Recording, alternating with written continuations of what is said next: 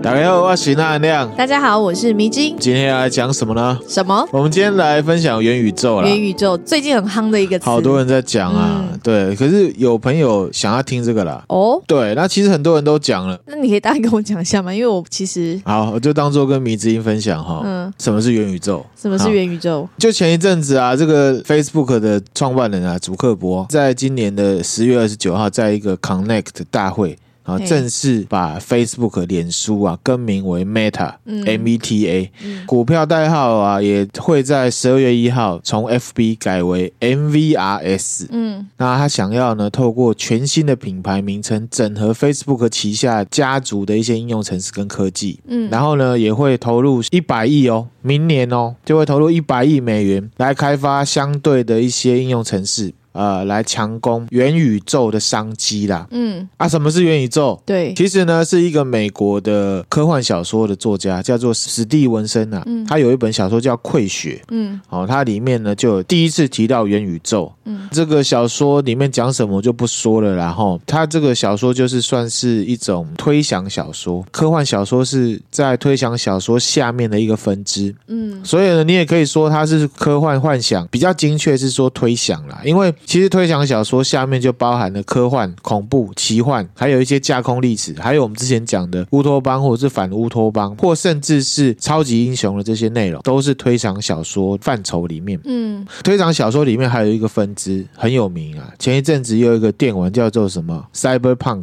嗯赛博朋克二零七七就称为《电狱判客》这个游戏呢，是巫师的那家公司开发的。那其实呢，这 Cyberpunk 它是两个字去拼起来的啊。第一个字叫做什么 Cybernetics，嗯跟 Punk 组合起来的。那个 Cybernetics 就是控制论的意思，它主要就是在讲说一些资讯科技啊，在我们现在的社会中会造成的一些社会崩坏，还有呢，造成社会结构被控制的一些状况。嗯然后这剧情通常就是会去讲到说啊，这社会秩序被政府或者是财团或者是神秘组织透过这些科技所监控。嗯，哎嗯，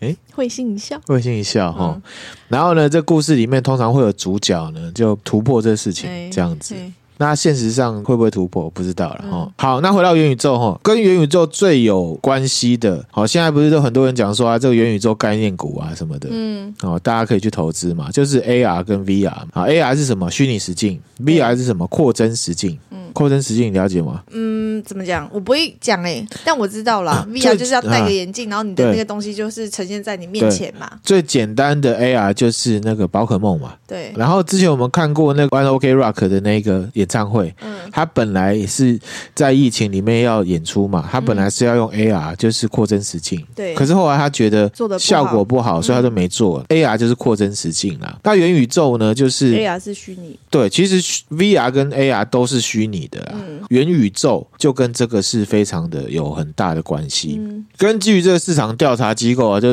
TrendForce 指出啊，这元宇宙的议题发酵，它是可以带动 AR 跟 VR 的热度啦。然后又加上说，为什么现在 Facebook 的这个老板他想要来强攻？有人会说他是在炒股，反正就之后看了、啊到底是真的啦哈、嗯又加上前一阵子不是肺炎嘛，全球大家都躲在家里，对，所以就会觉得说啊，这个元宇宙这种概念啊，是可以被拿来应用的。嗯，那到底什么是元宇宙？对你是不是还是没讲？好，元宇宙呢，本名叫做什么？Metaverse。嗯 Meta 就是超越，Verse 就是宇宙，就是说呢，可以透过全景的虚拟网际网络环境来共享一些虚拟空间，组成一个可以感知的虚拟宇宙。然后呢，人可以透过硬体上去登录在里面。其实这个概念呢、如果玩游戏就可以很清楚的了解。嗯就是你有一个虚拟账号，你登进去，你好像进入那个游戏，然后你在那个游戏里面就是另外一个角色，你可以跟人家互动。只是说我们在玩游戏的时候，我们更加的清楚我们是在玩游戏，我们不是真的在里面。可是元宇宙的话，可能到时候的科技弄起来之后，就会有一种另外一个人格的感觉。这是不是就是黑镜讲的那一个那一集打电动，两个男生好朋友，他们在打电动对，打那个真人快打对，结果他们进到游戏谈里恋面，爱了。对，就是对因为选男生跟女生不同对，角色，没错。然后后来就衍生出一些道德问题对嘛，那个就是元宇宙的概念。哦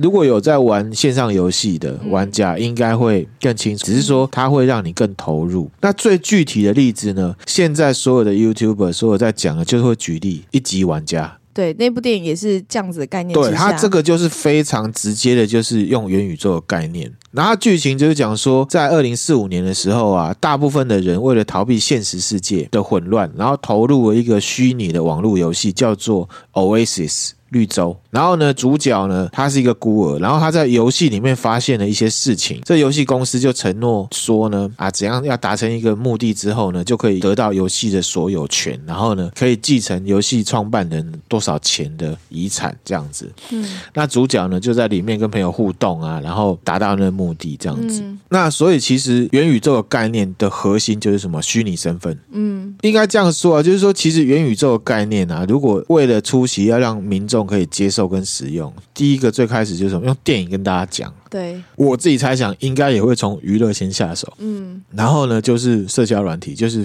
Facebook 老板想要做的那个东西。好、而且呢，游戏产业一定会被影响，只不过玩游游戏的时候还有前台跟后台的差异。嗯，电脑前面的你是后台，对，在游戏里面是前台。嗯玩家主观上都知道说啊，现在是在玩游戏，嗯真实人生跟游戏人生是分得出来的。不过之前也有一些例子，有些人是分不出来的，分不出来对就啦毁掉他的人生嘛，嗯哈、所以元宇宙的核心观念，对多数人来讲，就是网络上的虚拟身份。嗯不过呢，这边也可以想象，如果元宇宙不是为了炒股而提出来的概念的话，而是真的被搞出来的话，应该就有很多问题要解决。譬如说，现在我们看到新闻上面就有康弟康妹在玩游戏，嗯，然后在游戏里面跟人家对呛，呛虾，然后被肉搜出来，嘿，然后就在便利商店前面被打、被砍、被杀之类的，哈、这种新闻都有。如果元宇宙被使用了之后，沉浸感又上一层楼之后，这样的情况会不会更多？会吧？会，对不对？嗯哦，，这而样好且像蛮可怕。你说娱乐产业之外，如果是元宇宙这概念真的硬体被开发出来之后，它一定会被应用到什么上面？情色产业、线上交友。对耶，情色产业一定会有，然后还有一个比较正经的方式，就是什么办公室的虚拟人格，嗯就可能不用真的进办公室了，就是办公室的虚拟人格。嗯然后呢，Facebook 他们其实本身就一直有在研发一个东西，是虚拟现实程序，叫做 VR Chat。嗯在线上的聚会跟聊天，让这个使用者进入到那个虚拟世界，好像真的是你在那里面会议室里面的感觉。嗯，而且事实上啊，将近十五年前啊，这微软他们就已经有这概念了。他们透过 Xbox 推行啊，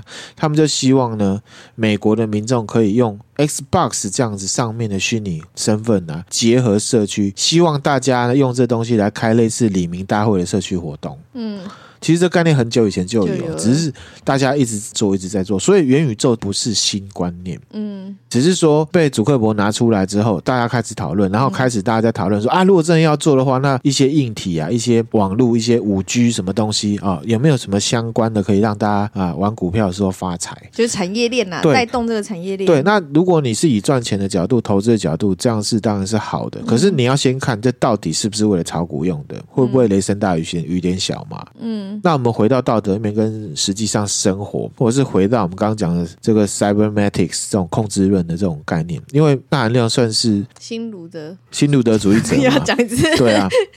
哦，所以呢，我对这个其实会比较担忧啦。嗯，好、等一下会跟大家分享。好、嗯因为我默默无名，我讲了，大家会觉得说你在那边该什么该，你懂关什你么？关你屁事嗯哈、嗯 Epic Games 就是美国一个很大间的游戏公司的老板，叫做斯维尼。他曾经呢就对《华盛顿邮报》表示，他说呢，他可以预见以后的车子制造商会希望他以后在推出新款的车子的时候，让使用者在虚拟世界里面试驾。那我自己觉得他说的是保守的啊，我自己黑暗的认为呢，以汽车制造商而言，元宇宙的最终目标应该是希望可以让他们把车子摆在虚拟世界里面贩售吧。嗯那刚刚讲的那个一级玩家， 嗯其实算是比较好的例子，比较正面的例子哦。哈、比较差的关于元宇宙的概念，也是好莱坞片布鲁斯威利演的，叫《猎杀代理人》。嗯，它的设定不完全是元宇宙，可是也是可以用来想象这样的概念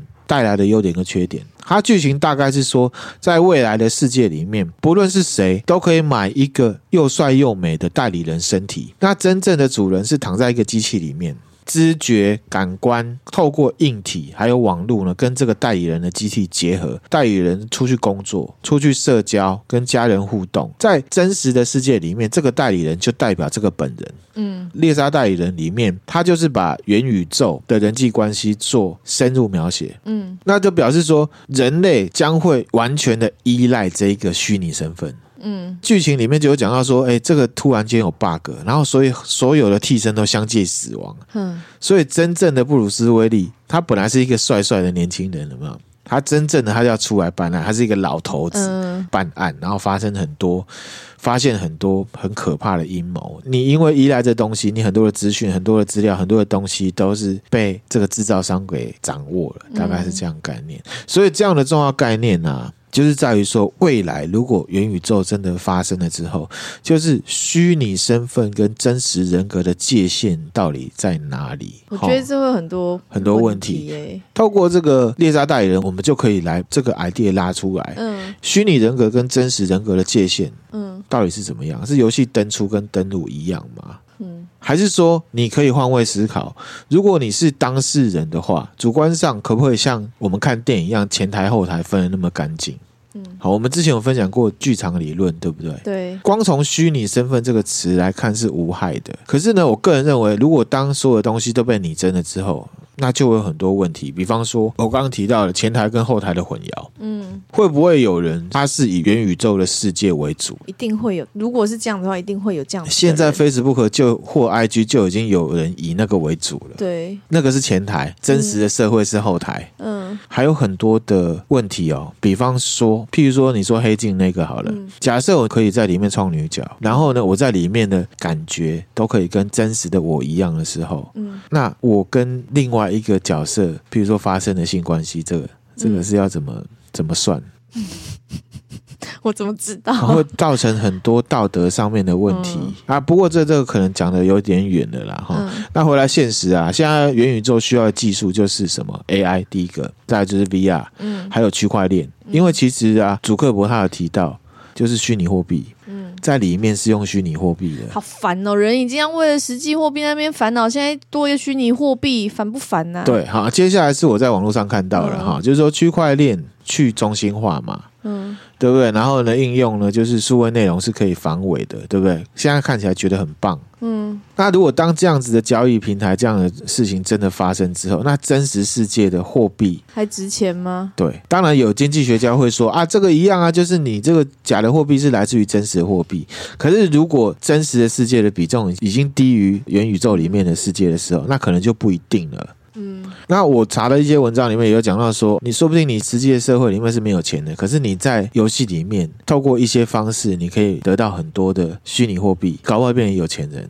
然后呢？那还是虚拟的、啊，那终究还是虚拟的啊、可是你要想哦，我们现在玩天堂，我们现在玩很多游戏，里面的东西能不能赚钱，能不能卖钱，哦是可以的、啊，可不可以卖钱是可以的哦。所以说，对于那种比如说真在真实生活上，他可能没有翻身机会，他可以等于是多对一个机会啦。你想好处是这样。对了，这正面的话是这样，好，那关于这种元宇宙的东西，当然投资者当然就是好，然后呢，我们吃瓜民众就啊，新科技好棒哦，我好想了解哦，未来无限美好。可是嗯呢，真的还是会有人站在比较谨慎的角度在看这件事情。BBC 新闻它就有讲到，Facebook 除了宣示说要投资很多钱之外，另外呢也资助了五千万美元。给一些 NGO，就是非营利组织，希望可以怎么样呢？负责任的开发跟建造元宇宙，意思就是说，其实他们也知道元宇宙其实可有能一翻，些而且科技的演进绝对是快过法律的。对，法律通常都是遇到了问题之后才来 修。没错，那有没有看到端倪？就是说，如果这个概念真的是成真，当然是很炫，娱乐也会变得很好玩。好、还有各种的科技应用，当然是很炫。可是很明显，大家都知道，大家的道德观念跟法律上是法律是跟不上的。嗯好，譬如说我可以用虚拟身份去跟人家外遇，嗯，或者是我可以在虚拟身份里面杀人，当然前提是在元宇宙里面可以杀人啊。嗯，好，那我也举一个例子，比较极端，玩游戏的时候不是都有公或婆吗？对。然后甚 现在至现在年轻人还玩这个吗？反正有来一定会有哦还啊，是有有人玩一玩游戏认识就结婚了啊，嗯我就有朋友是这样，好魔玩魔兽世界结婚了。如果虚拟人格在元宇宙当中做的事情是有感觉的，就像猎杀代理人那样子，嗯，那性行为也是有感觉的话，那到底元宇宙里面的性行为或者是公婆算不算外遇？嗯，现在在游戏里面，你说公婆，大家都开玩笑的讲，反正有前台有后台分得很清楚，对，对不对？说不定你是人家的婆，可是你是一个大叔，嗯，对不对？那无所谓。那可是如果在元宇宙里面又会是怎么样？好，那再来就是说，我站在那个 cybernetics 那个角度控制论，或者是反科技乌托邦的角度来看，就如果未来世界的建构跟伺服器资料都是在企业手中的话，那政府是可以管什么？对耶，去中心化，所以说我们常讲去中心化，好像是一个很先进的东西。比方说比特币、虚拟币，现在都会被很恰如其分，被人家很安全的摆在这个就是一种交易赚钱的概念。可是其实比特币也好，虚拟货币也好，核心观点就是去中心化。嗯，可是如果政权或者是道德或者是法律这东西被去中心化会怎样？政府被去中心化又会怎样？好、这个就是大家可以思考的一件事情。哦，你这样讲很可怕哎，对啦，也不一定可怕，就是说会有各种可能，我们可以把它想出来你。讲这这个可能是最阴谋、最腹黑的，我对觉啦得，啊，我本身就很腹黑啊。我觉得是那另外，我们再换个方向想哈，如果虚拟世界的角色，啊，应该是说虚拟角色的世界是有法律的，真实世界也有法律对，那会不会混混淆？会冲突啊，对，那如果虚拟世界犯法的时候，可以为这个真实世界的这个人带来利益的时候，那怎么办？嗯或者是反过来，嗯，这个虚拟世界跟真实世界如果发生关系了，产生关系的时候，那法律要怎么算？对啊，这就是到底有没有想好配套措施嘛？对，嗯，好、就是政府不跟能只企业是说为了钱，然后去弄这些事情，然后产生很多。其实 Facebook、IG 或者是很多东西已经带来很多的问题了嘛。对啊，这部分我就想到中共会跟 FB 他们要资料，他们是不是其实就是怕被去中心化？好，这是迷之音你的看法，然后这 个我是没不是有他其办实法。是看的比较远，走在你们前面？好，那回来哈，刚刚举的这个一级玩家是比较为科技歌功颂德的片子，嗯，为什么？因为以剧情而言，男主角还是在虚拟世界变成英雄，表现的自我。你看完之后，你就会觉得，哎，这样好棒，我也可以在里面当英雄什么的，就像所有游戏一样。嗯，啊，这个就是骗子要带给你的正面幻想嘛，对，正面的愿景嘛，嗯对不对？然后呢，我又举了一个猎杀代理人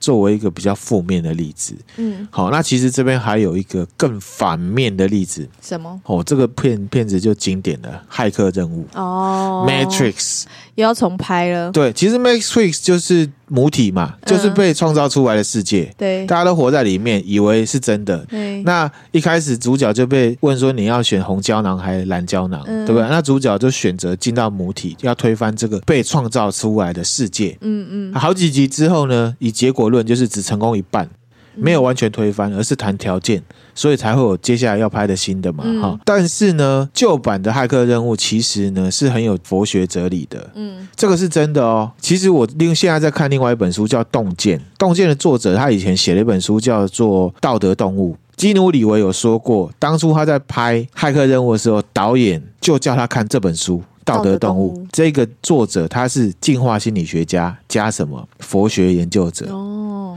佛学研究者哎，对，就像我们之前跟大家讲的，人皆以为有我，但其实没有我这个概念。嗯嗯人都以为自己的是自己的身体就是我，可是佛教讲的是什么？我就是我的精神跟我的灵魂，结合元宇宙或者是线上游戏的概念。回到我们现在，我们已经活在一个生下来就是为了自己的身体跟感官在服务的世界了。而且我们以为我们的身体就是我，大多数的人都发现，其实并不是那么快乐。嗯那不快乐的时候，又要再往上一层找自己的精神，还是要再往另外的方向去制造一个世界来逃避？现在看起来元宇宙就是往另外一个方向去嗯啊，就就大家想哈，大家可以思考，对不对哈？那当然，以前也有讲过，科技就是很炫，强调方便，然后很多新的应用，你没有参与就是落伍。这种东西就是让你产生好奇心，有了正面的幻想、跟期待、跟愿景，又或者是告诉你说啊，元宇宙概念股可以赚钱啊，嗯让你对这整个概念是有正面的想象的。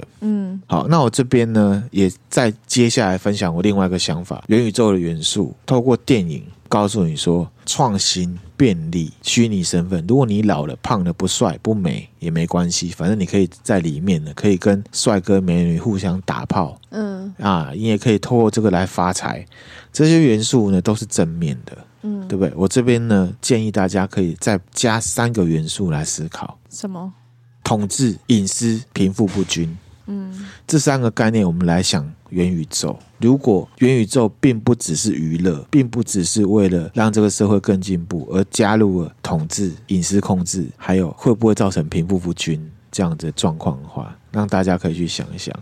那这没办法，反正纳含亮就是新卢德主义者啦。好，纳含亮在那边该该叫该玩的，大家可能会觉得纳含亮也不要在那边危言耸听啦。哈，这边分享微软的总裁嗯，布莱德史密斯，他呢受访的时候，他就有表示，不应该过度炒作元宇宙概念。嗯史密斯说呢，现在大家都在讨论元宇宙，就好像呢，好像这个世界要进入一个新的次元了。嗯史密斯认为呢，元宇宙将会是一个很大而且相当重要的观念。嗯就是因为它很重要，所以呢，企业必须要能够确保保护隐私、数位安全，还要可以防范假资讯跟操纵。嗯在这个前提之下，才可以去发展元宇宙这东西。所以他认为这个东西还有非常多的事情要去理清。如果你真的就是像那个微软的这个大老板讲的，就是一个比较负责任的一个企业家，有道德观念的企业家又负责任，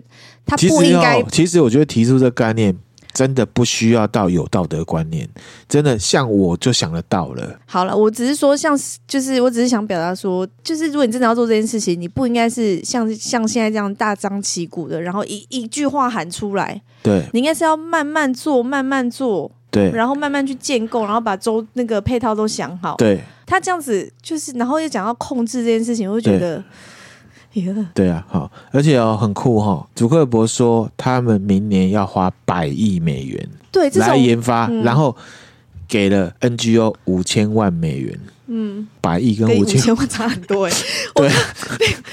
一百跟五千，其实一开始没有想太多，你现在百在，亿哦百，跟五5000万万乘以二才是一亿哦，嗯所以是两百倍哦。嗯我不是说不好啦，不是说不行，因为世界是会进步的啦。可是呢，我只觉得说这个东西真的要厘清，不要先爽了之后再来承受后果。我们已经经历过这种事情了。对那含量来讲，我觉得手机会偷听我们讲话这件事情，让我觉得非常的不愉快。嗯，可是这是大家都可是我们已经嗨。嗨了嘛，就已经嗨了。大家要买 smartphone 就一定要 smartphone。我们现在要用要工作，一定要 smartphone。嗯科技有它的好处，就是便利，还有做到很多事情。可是我们是不是在另外一层面也也付出了些什么？，是啊，好、比方说大数据好了，大数据对于统治当局来讲是很好的。大数据那本书我就有去买嘛，我们看他就说，哦，有了大数据，我们可以预测流感在哪里产生啊、听起来很好。啊，可不可以预测别的事情？那也可以啊。对啊，好，比如说他举个例子，好像呢某一个地区开始关于搜寻什么感冒药、诊所、医生，还有什么喉咙痛、咳嗽关键字搜寻多的时候，他们就开始预测，用其他的资讯去猜测这里可能已经快要流感或者什么的。好，这是好处啊，可是。有没有坏处？坏处都不会跟你讲啊，只能这样说，大家可以自己去想。那我们收敛到最后，我们也不要危言耸听，就是我们只是要持平的思考这件事情，而不是一昧的觉得啊，那好棒棒，那好赞赞，有它好的地方，可是有没有什么其他的负面的？大家可以自己去思考。回到我们的生活，嗯我在查元宇宙的时候，我 PDD 上面看到一篇短短的文章，我觉得很到位。嗯 PDD 上面有人说，其实不用这么累啦，带一大堆什么电脑元件、VR 眼镜还 AR 一大堆。每天一上班一打卡，进入的就是元宇宙的角色扮演游戏啊。在公司里面的人，你其实，在现实社会里面根本都不用理会他。可是你进去之后，你就要扮演好每个角色。比如说你是员工，你可能要扮演作业员、工程师、主管、高阶主管的身份啊。嗯那你下班了或者是离职了，你不就是有点像是登出这个世界一样吗？嗯，嗯所以元宇宙没有这么的 fancy，没有这么不好想象。其实，在我们日常生活中就有了。嗯，结论就是，元宇宙其实已经实现了，只要你有在上班的话。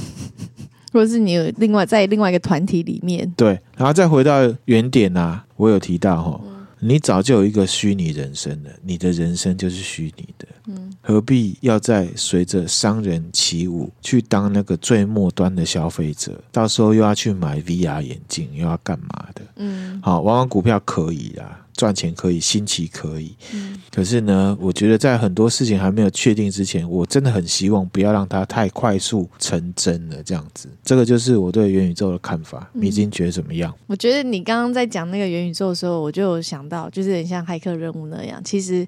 搞不好我们现在这个我们现在的真实社生活，其实就是上一代的人类他创造出来的元宇宙。有可然能后啊我，们现在又要再去创造另外一个元宇宙，对，就是这样一层一层下去，其实没这有个意义的。这个联想就是《骇客任务》对，的导演他想要呈现出来的东西啊，嗯很结合佛学嘛。佛学跟你说，这个世界除了你自己的灵魂之外，其他都是假的、啊。嗯，对，我就觉得，因为结合佛学，佛教也这么说，对啊，然后现在又真的我们要在做元宇宙，对我就觉得其实我们就夹在中间这一层，我们现在的我们就对是夹在中间这一层，对啊其实我们这就是已经是一个元宇宙了，我我们不们知本道而身已，就是一个元宇宙啊，是啊，啊，我们上班职场也是一个元宇宙啊，嗯，所以元宇宙没有这么难想象对，啊。可是如果你要 focus 在硬体上面，那个什么技术规格，那个我就没有办法啊，了那，就另当对了，那就是一个产，就是带动那就是一嗯经济个产业业，链，对对。对啊，玩股票可以啊、嗯可是要看它这个到底是不是雷声大雨点小。嗯，那我们今天分享的内容就到这我边。还有一哈个想法，哈，你说，我现在对 Facebook 的这个主克伯真的是觉得他真的是好像他一定有别的目的在运作着，我们已经哦现在也变成一个阴谋论者了，对不对？因为我有想到说之前川普的事情，然你后这他个现指在。控有点没有证据，我会没不有会证据，我说我的感觉，我自己想啊，啊这是我的想法，我自己的感觉，猜测嗯猜测猜测我的嗯猜测就是，他现在的喊法做法其实很中共式。我现在喊出来就是我一百亿怎么样？有没有听起来很霸没有啊，气？这个就是之前有跟大家分享到，好像是一九八四的时候有有讲到乌托邦嘛，嗯还有反乌托邦，也有科技反乌托邦嘛。科技反乌托邦就是这个社会到时候政府的权利会被企业权利给凌驾了嘛。嗯那这个企业是单纯的企业，还是它结合了政治势力？那你不知道。不知道啊。对对，那只只是是说说，因为他也有，就是之前川普选举的时候，他 FB 就把川普的账号给禁了，这其实是一个要影响他能不能当选，确实啦。对啊，就是诶诶，当然，诶我们不是说川普当选就会对世界比较好，我只是说单纯的觉得他介入了，啊、只是单纯的就是这件事情是有影响的这样子，嗯这是众所皆知的嘛。Facebook 对川普做的事情是会影响他当选与否的这样子。对，啊因为又什么比什么什么大数据嘛，对啊所以这都是因为你 FB 现在就是全世界最大的一个社交社群媒体，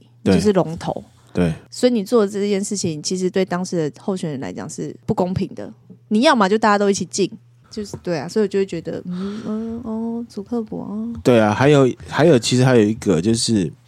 我们很好奇，然后我们也不得不臣服在科技之下，嗯因为演算法，嗯演算法我们听起来好像很科技，对不对？可是随着我们越来越依赖科技，其实演算法是一个超级大的黑盒子。对没有人知道那里面是什么。你就是，我觉得生活中你已经不知不觉被你的演，就是被演所谓的演算法带风向了。像我现在上 YouTube。嗯，我在看那些影片，我都看不到其他的东西，你知道吗？因为他会一直演算说我喜欢看什么类型，所以我只能对看到同类型的影片。对，然后我现在想看其他类型的，看不到，看不到，我也我也不知道从何找起。所以它就是会制造你的框架。对，就把我限制在这样子的范畴内，我就觉得有的人会觉得用一个另外一个角度看是啊，这好方便。可是另外一个角度看就是我好像没有别的选择可以看了。看起来有很多选择，看起来有很多可是选其实择，没有选择，其实没有。对对，啊。之前志愿那一集有跟大家分享到嘛？嗯嗯，对啊，其实已经被